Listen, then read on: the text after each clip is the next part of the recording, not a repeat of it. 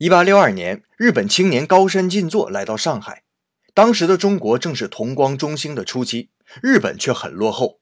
但高山进作在和中国文人接触一段时间后，看清了中国的内在问题，轻视武略。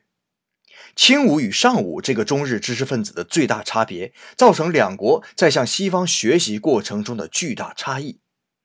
中国虽然比日本更早获得西方的枪炮技术。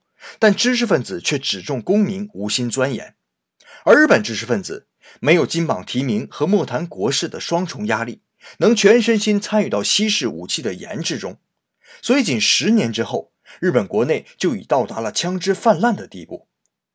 所以，上午的日本知识分子成为政权的核心力量之后，有足够的心胸和手腕驾驭全国资源。而文弱的中国知识分子却只能口头尽说圣贤语，终被蛮夷所驱使了。